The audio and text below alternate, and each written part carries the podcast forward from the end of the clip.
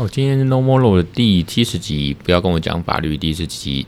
七十集啊！我是兼佑律师，今天要简评一些律政喜剧，也就是争议的算法跟非常律师以英语哦，那倒过来念是以英语。好了，那第二个部分要讲这个灵魂绑定的社群民主。那前面第一个呢，要简单的来聊聊评论一下这个律政喜剧。最近在 Disney Plus 啊，因为我也有 Disney Plus 有看到这个。呃，陈柏霖他们演的嘛，哦，这个正义的算法。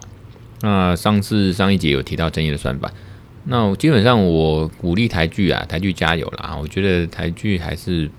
那个可以努力啦，然后也要支持跟那个呃那个那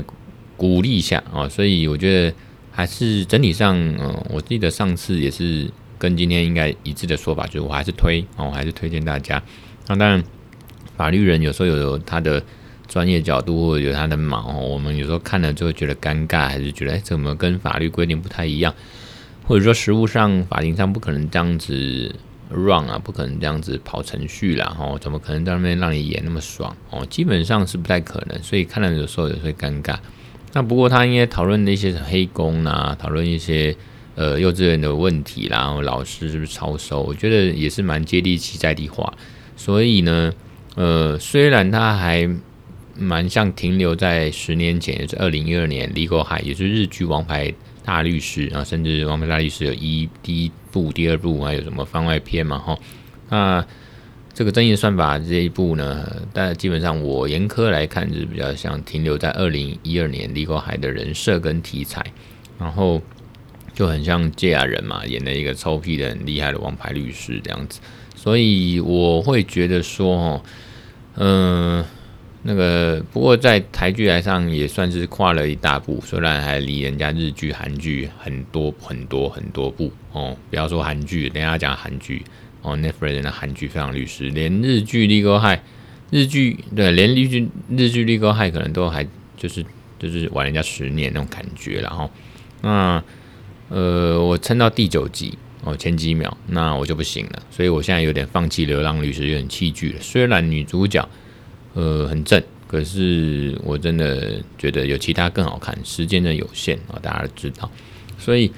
争议算吧，我觉得还是要看。那因为我发现哦，呃，因为十年前 Legal High，十年前那我大概是二十五，哎，三十岁哦，那三十岁那时候也当刚当律师不久，然后那时候三十岁啊，那时候看 Legal High，我觉得很好看。那当然那时候日剧《王牌大律师》也很红，然后堺雅人。呃，新垣结衣他们那个都很红，然后现在看了这个呃正义的算法呢，觉得不知道是我比较长大了老了，还是觉得看过以前类似的，再看新的，可是它是有点承袭或像以前的剧情人设致敬的话，就觉得没那么好看。不过。我看到，就像我上次说的嘛，这个十个律师哦，即使是法律人，十个律师也是有一两个觉得好看。那我最近除了上次讲的那一点五个好觉得好看以外，我目前看到有个猫董律师，那应该他还是很年轻的律师，然后他是这个加密货币专业的律师，然后那我猜他二十几岁吧，哈，那。我看到 IG 也提到争议算法，他很大推哦。那大家有介绍一下，大家有兴趣可以去看啊，毛董律师的 IG，然后他有讲争议的算法一些他的看法跟推荐的理由。那我觉得争议算法，他会喜欢看，就是可能十年前，如果假设毛董律师是二十五岁哈，那他现在可能他十年前的十五岁，十五岁有没有在看日剧《Legal High》王牌大律师？这个我就不知道。也就是说，我假设推定他没有看过《Legal High》，所以他对他而言，他第一次看到的这种呃正义算法，觉得诶、欸、很新奇，就是轻松喜剧的这种呃曲线跟剧情的演进人设哦，那就是一个臭屁厉害的王牌律师、资深律师搭配一个正义哦，就是资深律师，可是他很厉害，可是他就是算计，然后以金钱来看哦，太实际。那以刚好对比一个呃初出茅庐一个。呃，小律师、菜鸟律师，然后讲求正义，然后很热血，这样刚刚有对比，这个 Legal High 以前人家就有，所以争议算法现在等于是有点这样子的设定了，吼，这样的题材，虽然他很接地气，刚呃，就猫董律师他觉得他很推了，因为他觉得很棒啊，这种轻松的那大众化，一般呃，因为法律人只可能占了这个全台湾的这个呃两千四百万分之哦两万三万哦，可能是这样子。所以呢，啊，律师而言啦，所以呃，也就是说，我们律师呢，法律人呢，占了呃整个社会结构的小众，很小很小一部分。所以以大众或大部分人来讲，我们他们不是专业法律人，他们也不知道法庭实际上怎么样。一一个人一生遇到法律的，哦，甚至法庭没几次，哦，甚至没遇过，或者说法律的概念就是大概就顶多似是而非这样懂。所以呢，嗯、呃，他觉得大腿哦，我觉得可能跟年龄还有呃那个年纪有关吧，还是说他以前有没有看过？然后当然也有跟他呃现在也比较年，相对于我也比较年轻。当然他专业还是很专业，这个没问题。加密货币哦币圈的律师，可是他在呃这个可能刚出来当律师没几年，他的热血还在吧，还是怎么样？或者说他的年轻律师年轻律师不同观点哦，就像等下我要讲的非常律师有点相关。就年轻律师有年轻律师的观点，他觉得那很好看那。可能他也是不仅是以法律的角度，也是给大众的这个角度来给以大众的角度，然后给大众一些推荐，觉得这个不错看。那当然，我之前说过，争议算法它里面讲到那个法律的一些见解，其实还算是精准，然后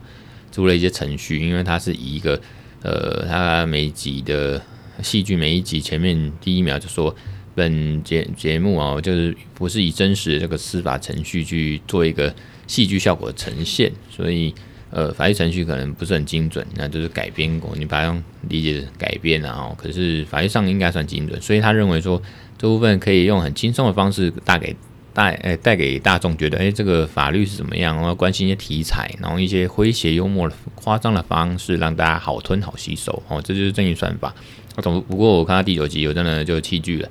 因为我把时间呢看到现在，我要讲第二部《非常律师尹英英语》哦，那。目前我看到的第二集，它在 Netflix 啊，我也有 Netflix 看到第二集哦，就是非常律师，因为那个很难念的，大禹治水的禹嘛，禹英语。那我觉得很惊艳，是因为他的人设是一个自闭症的女主角哦，她是个律师嘛哦，那她这个人设很特别，因为以往没有，哎，至少没有印象看过哦。或许以前有一一部美剧叫《艾丽密异想世界》，我我是没看过，不过我印象中她是也是一个。好像是爱幻想的，是不是？甚至有一点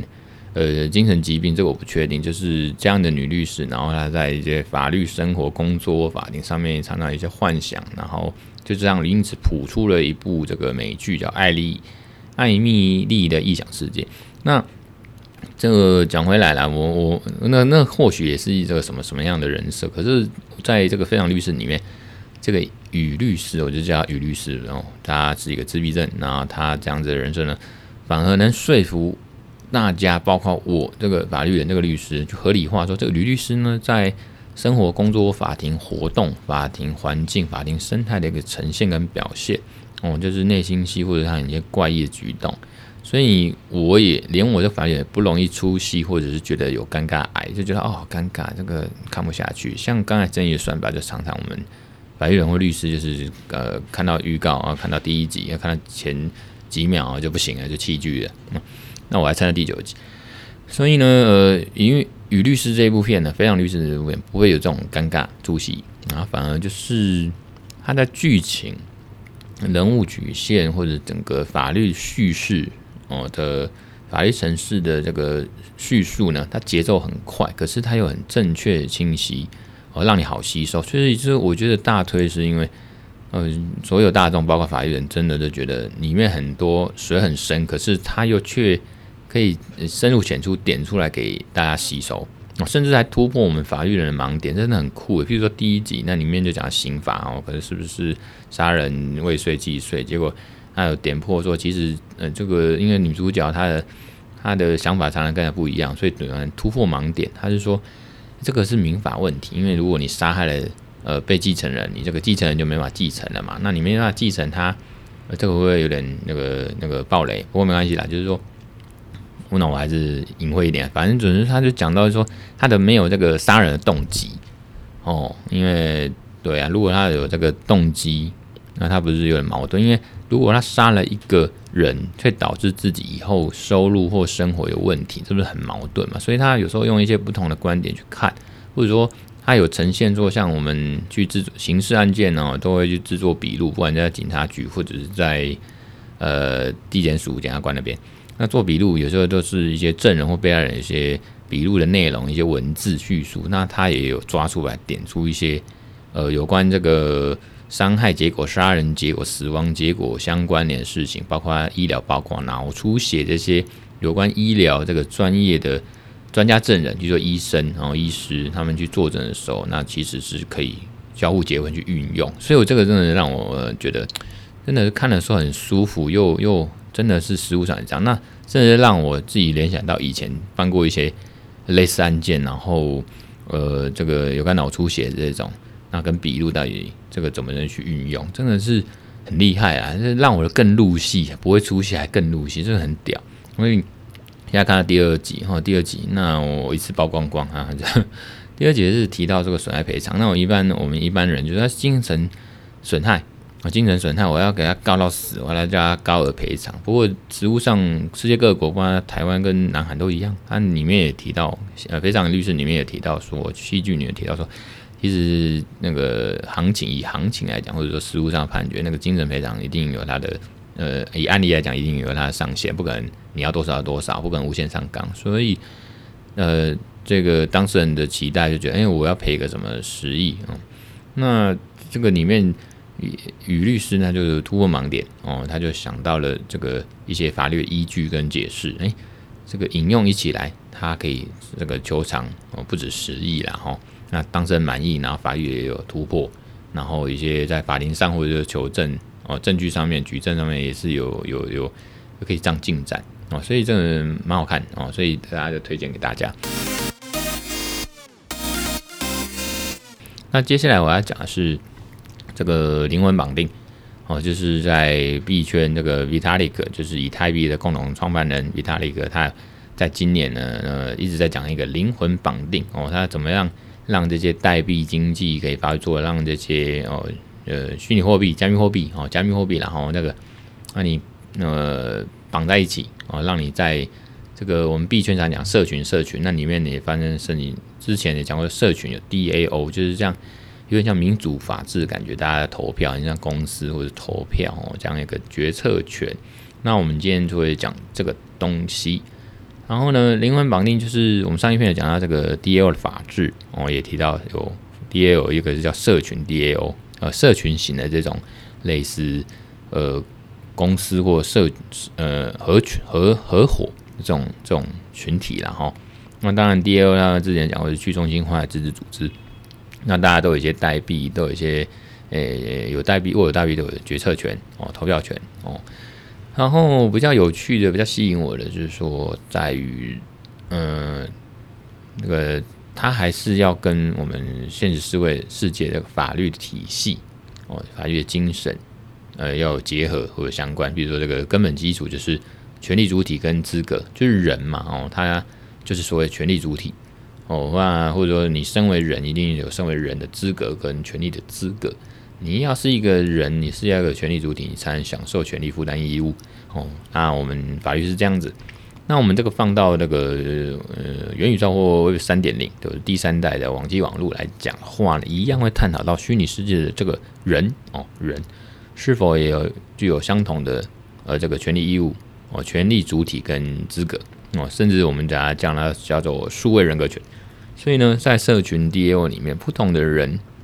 不同地方的人，就是在 DAO 社群 DAO 交流嘛哦，分享价值观，投票哦，那达成一个共识。而那这些人呢，看似只有昵称 Token ID，那某程度话是匿名化，那没办法具体特定到底他是现实世界的某个人，那没有办法被认定是法律上的人。通常我们的法律呢，不管民法、刑法什么法都一样，你要认定他是个人，他是法律上的人呢，你要能特定它距离它。然后譬如说它就陈建佑，或者它就一串乱码，你怎么知道它是我呢？哦，那至至于在实体世界的法律，当然是这样。那 NFT 技术呢，可可能可以突破这样的限制，也就是说，透过 NFT 的链上证明跟存在，NFT 就是非纸同质化代币嘛，吼，那它就是一种数位凭证哦，那甚至有人说数位身份证那种概念哦，或者说这个数位钢印哦，那它实际在在线上的这种社群活动成果呢，它可以直变哦，让直变让拥有 NFT 的人呢，变成一个独一无二、不可替代的，而且永久活存的虚拟主体。也就是我有这个 NFT 呢，我可能就是呃独一无二哦的一个那个主体哦，它存在在虚拟世界里面，它是可以连接起来。那至于这个 NFT 呈现的这个大头照呢，PFP 哦，那它的大头照内容图像啊，只是一个意象，一个图案啊，让那个人哦，那个用 FT 的人，让外界一般人看到他的样子而已。那当然，大家知道它就是个图档而已，那随时可以更换。可是重点是它背后连接的呃 NFT 这个 token 这个这个凭证啊，吼，如同现实世界的人，你可以去易容，你可以改名。可是你就是你哦，然后呢只是说怎么样透过什么凭证或呃连接说你这个人哦，因为我们指纹也是独一无二，我们这个人也是独一无二，除了我们那个呃像呃受科技上复制一个人的复制人，那另当别论哈。那现在的 NFT 呢，无聊不管从呃无聊猿哦，Azuki 啦，哦，Moonbird 这些哈。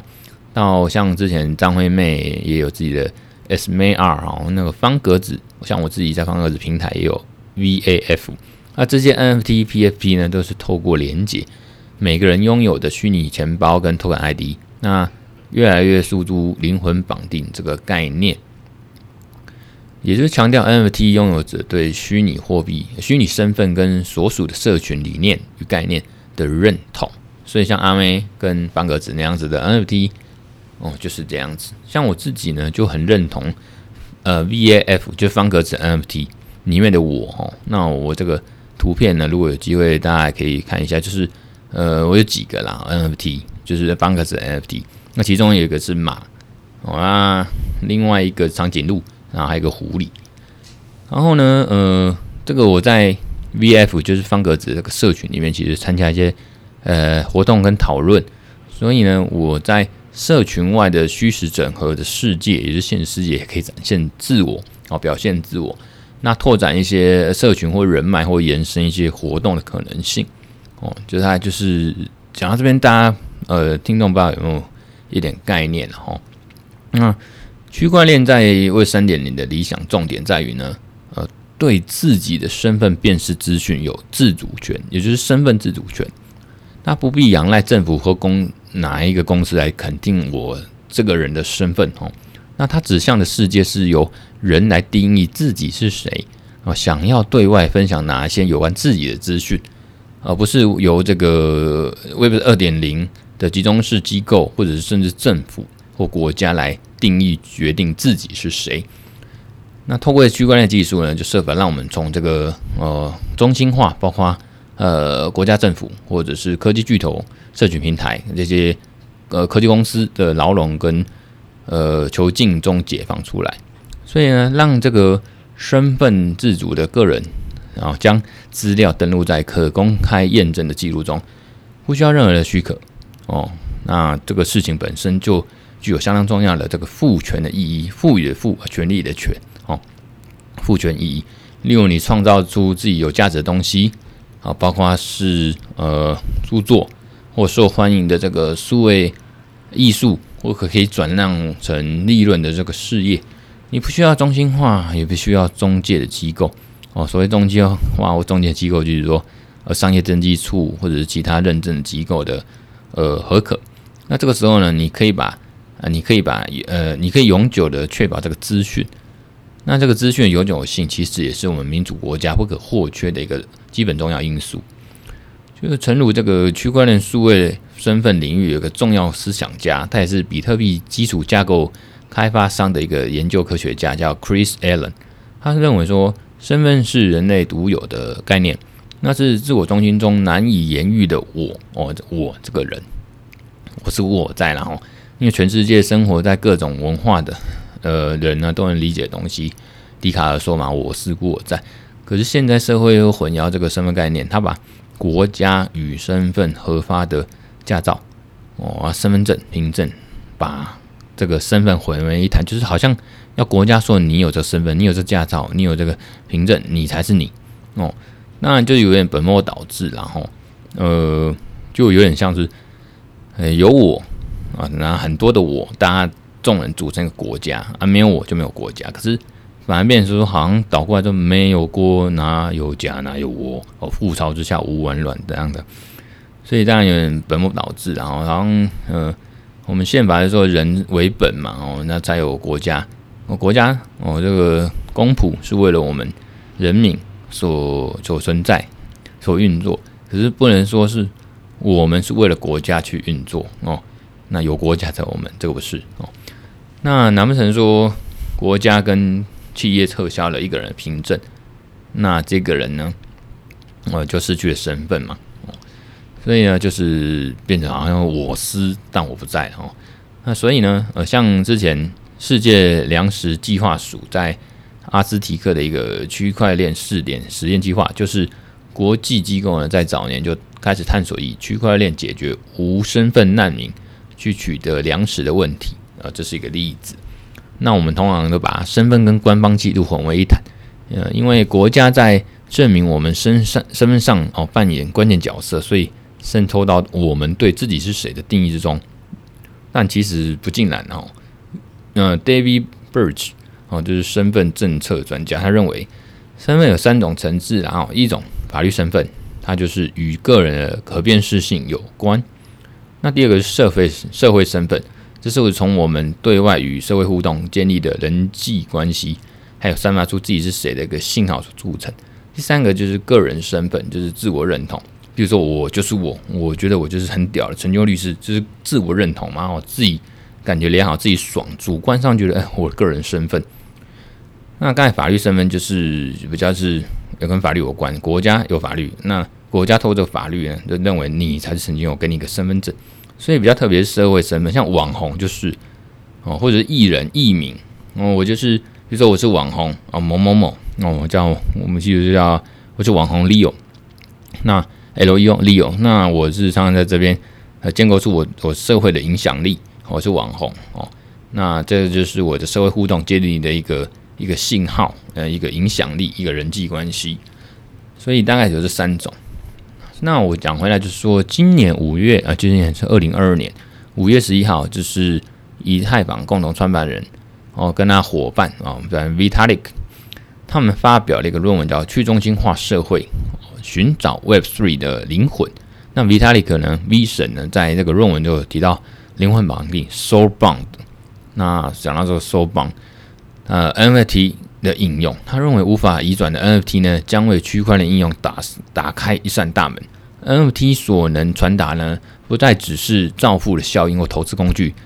更能代表你是谁 （Who you are） 就对了。哦，那 V 神在论文结尾提到说，对。呃，Web 3的常见的批评大多是，啊，你们币圈的哦，玩加密货币的哦，都是以钱为出发点，就是为了呃暴富哦，投资嘛哦。那币圈甚至圈外人呢，在呃追求大量的财富的同时呢，需要了很多大量的这个区块链资源哦，也是浪费很多能源，然后那这个是常常被批评的，限制了这个，也因此限制了这个呃。NFT 让人带来一些呃文化吸引力跟长期的可持续性，可是你透过以太坊哦这样的庞大的这个机器哦，那呃还有 NFT，我们已经拥有了这些呃所需要的基础设施哦。那如果这些技术呢能可以继续发展哦，那其实就有一个基本蓝图，那可以去呃很多项目呢可以去开始探索灵魂绑定的 NFT。那结论就是说呢，NFT 其实可以代表你是谁，然后而不只是你能负担的东西跟赋权哦，赋予赋权利的权，在加密的这个领域推出更多灵魂版的专案哦，这可能是一个替代方案的一个选择。那虽然说还有很多隐私或和一些治安跟法律问题需要去努力的解决，可是呢，还是一个呃，开启这个区块链生态更宽广大门哈。也是简单说，它不只是一个虚拟资产的一个投资，那而且哈，此外哈，在这个区块链技术跟智能合约的加持下，这个 DAO 道的运作公开透明，其实每个人都可以透过购买这个 DAO 组织的一些股份或权益，然后，然后呢，呃，在运作过程中，它也是可以不断的升级跟维护，所以你等于说一个良善的循环，正向循环，透过不断的自我完善，哦，我们 DAO 用群组的一个完善来融入这个环境，所以呢，呃，区块链社会学家这个高重建呢，就认为说，如果以更哲学的角度去思考 DAO，它其实是在区块链世界创造一个人人平等。权益啊，合理分配啊，共同治理的乌托邦世界。那我呃，我之前哈，最后然后我之前其实写过一个 Web 三点零以下的数位人权哦，问号啊，就整理了这些借由区呃区块链中去中心化协议，那已经可以提供基础呃基础设施哈的这些技术来支持在元宇宙的一些虚拟经济世界，比如说这个加密货币跟 DeFi 嘛，然后去中心化金融，或者是 NFT 的商品。或者是像刚才讲去中心化治理这道这个东西，或者是呃自我主权的身份，那你都会逐步的强化虚拟世界的这个用户呢，哦，共同掌管自己的内容隐私还有所有权，每个人跟他的资料资产都是独一无二不可篡改的哦。那这个这个在技术上的演变，都逐渐可以去支撑或相对于我们传统实体法律体系下的权利义务主体与客体。所以，在这个前提跟发展趋势下，我们应该也可以且必须哈发展一些数位人格权。那从 Web 二点零监控资本主义，或者是这个国家政府一些呃科技巨头那边夺回来我们的一些数位人格权跟资讯自主权。那最后要讲说，假设一旦 NFT 跟到呢的发展到一定程度。其实就一定可以足以撼动啊，影响呃现行法律体系的精神跟根本基础。那这个时候呢，呃，元宇宙或所谓 Web 三点零，可能就延伸虚拟世界的人哦，所应该具有相对应的权利主体跟资格，甚至是数位人格权。所以我们在迈向 Web 三点零的新世界呢，不论是现实的物理世界，或是虚拟整合、虚拟实境的元宇宙，虽然金融、经济与投资。常常呃变成驱动进步的这个原动力或火车头，可是我还是很期待透过这些区块链技术，形成一个社群的生态圈，让法律上呢呃产生数位人格权、灵魂绑定这些新的概念，那可以建构出一个更完善的一个更完善的社群民主共和国度哦。那今天就分享到这边，我们下次见，拜拜。